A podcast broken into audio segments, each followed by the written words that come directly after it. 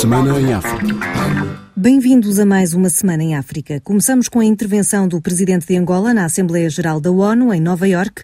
Esta quinta-feira, João Lourenço criticou os golpes de Estado em África, nomeadamente na Guiné-Conakry, pediu à ONU para exigir a libertação imediata do presidente do posto Alpha Condé e mostrou-se preocupado com o terrorismo em África, nomeadamente em Moçambique.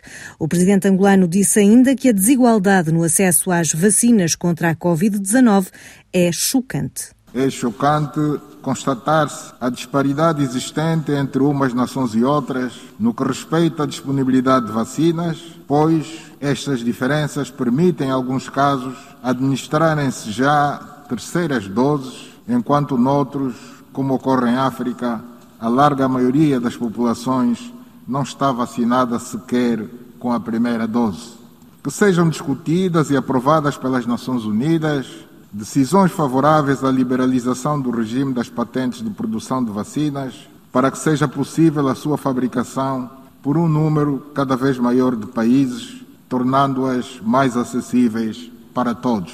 A vacina da Covid-19 deve ser reconhecida como um bem da humanidade, de acesso universal e aberto para permitir uma maior produção e distribuição equitativa à escala mundial. Quem também pediu um acesso rápido e equitativo às vacinas contra a Covid-19 e apoio aos países mais vulneráveis foi o presidente da Guiné-Bissau, Úmaro Sissoko Embaló, que também falou na Assembleia Geral das Nações Unidas. E é preciso apoiar os mais vulneráveis, promover a criação de sistema de saúde adequada e garantir a todos os países, sem distinção, um acesso rápido e equitativo às vacinas. Por sua vez, no seu discurso, o presidente de Cabo Verde, Jorge Carlos Fonseca, pediu mais atenção para os problemas dos pequenos estados insulares e reiterou a prioridade de combater a pandemia de Covid-19. Impacto do Covid-19 somente exacerbaram as condições preexistentes, fazendo dos pequenos Estados insulares em desenvolvimento os mais afetados pela pandemia. Cabo Verde integra, no seio das Nações Unidas, a Associação dos Pequenos Estados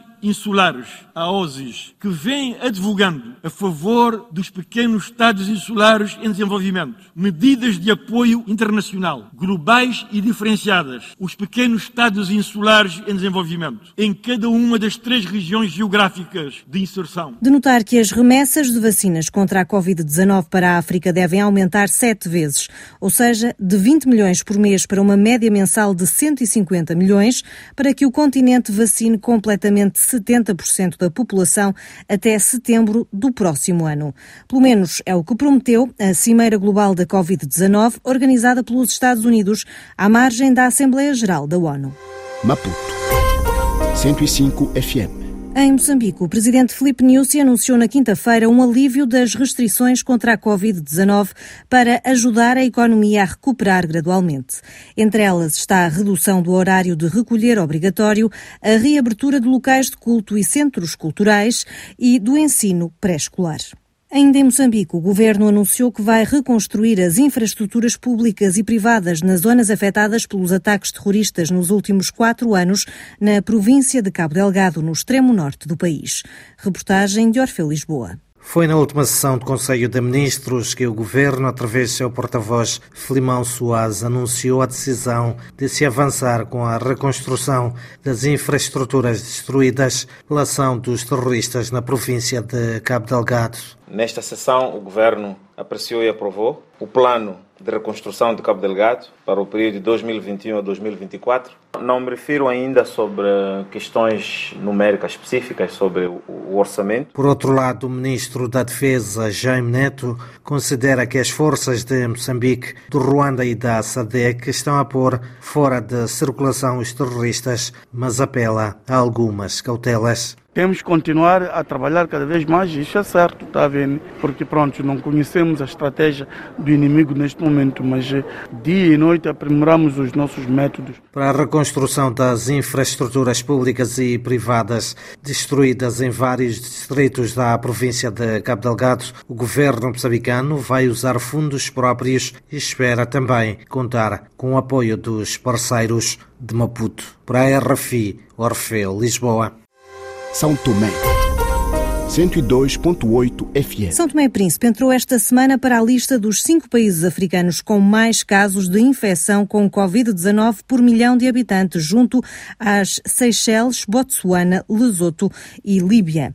Na política, o ministro do Planeamento, Finanças e Economia Azul, Osvaldo Vaz, uma das principais vozes do MLSTP-PSD no poder e a terceira figura na hierarquia do governo, apresentou a demissão.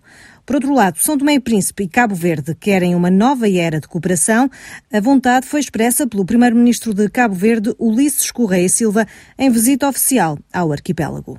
E se falarmos uh, à mesma voz e juntarmos as nossas eh, ambições e propostas no campo internacional, eh, seremos mais fortes.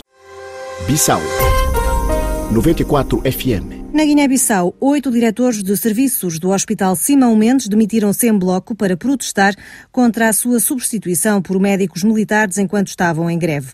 O governo lamenta a paralisação e até fala em crime. Reportagem de Aliu Candé. Em conferência de imprensa, o porta-voz do governo, ladeado pelos ministros da Saúde e da Função Pública, começou por cobrar responsabilidades a cinco mortes no Hospital Nacional Simão Mendes, provocados pelo boicote dos profissionais de saúde. Fernando Vaz considera o boicote de um ato bárbaro e criminoso que ficará na história como uma ação desesperada dos agentes políticos que atuam na esfera dos sindicatos contra as leis e as instituições democráticas para semear caos a fim de retirar dividendos políticos políticos. Recorrendo abusivamente à expulsão dos doentes nos hospitais, no que ficará na história como um ato bárbaro e criminoso, sem memória em toda a história da humanidade. A ação desesperada dos agentes políticos que atuam na esfera dos sindicatos e dos seus mandantes constitui um crime à luz da lei guineense. Em face desta situação, o governo ameaça processar criminalmente os responsáveis do ato. A supressão de uma vida humana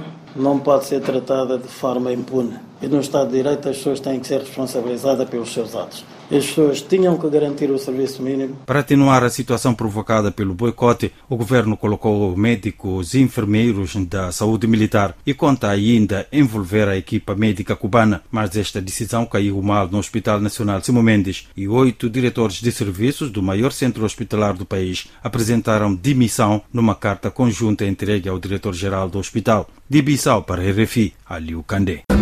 Oh. Em Angola, Nimi Ansimbi é o novo líder do partido histórico FNLA em substituição de Lucas Ngonda. Ainda em Angola, o anunciado aumento do valor das propinas está a gerar contestação. Para este sábado estava previsto um protesto.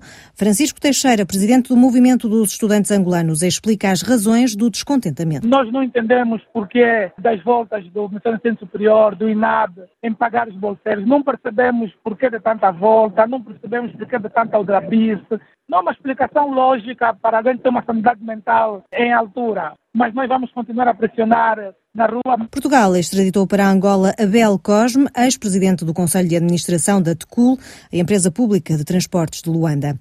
Abel Cosme vai ser julgado no âmbito do caso CNC, em que é suspeito de desvio de fundos, branqueamento de capitais, corrupção, peculato e associação criminosa. Ponto final nesta Semana em África Lusófona. Obrigada pela sua companhia e até breve.